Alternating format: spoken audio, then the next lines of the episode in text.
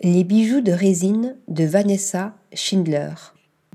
Mise en lumière lors de l'édition 2018 du Festival international de mode, photographie et accessoires de hier, au cours duquel elle a remporté le grand prix du jury et le prix du public, Vanessa Schindler poursuit son œuvre dans l'univers du bijou à mi-chemin entre l'artisanat et l'expérimental. La résine, une matière qui semble porter chance à la créatrice car elle l'a suivie tout au long de sa carrière.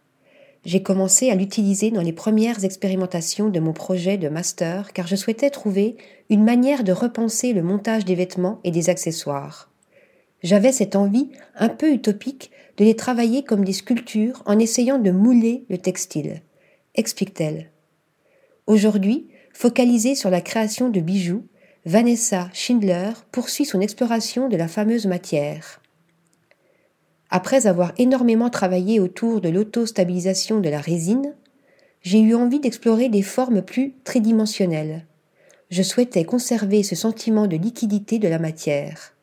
Après plusieurs expérimentations, j'ai découvert que la cire coulée dans l'eau produisait des formes fascinantes et surprenantes. Elle ressemble un peu à des fossiles de science-fiction. Et, en effet, les créatures de Vanessa Schindler semblent venir d'une toute autre dimension, à mi-chemin entre la roche tannée par le passage du temps et d'étranges êtres en pleine gestation.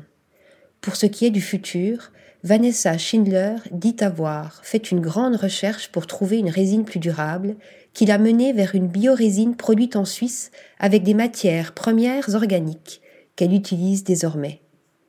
Avis aux amoureux de sa collection présentée lors du festival de hier en 2018, si les contours de sa prochaine collection restent encore flous, la créatrice assure vouloir revenir aux vêtements en le travaillant sous forme de série et pièces uniques. Affaire à suivre.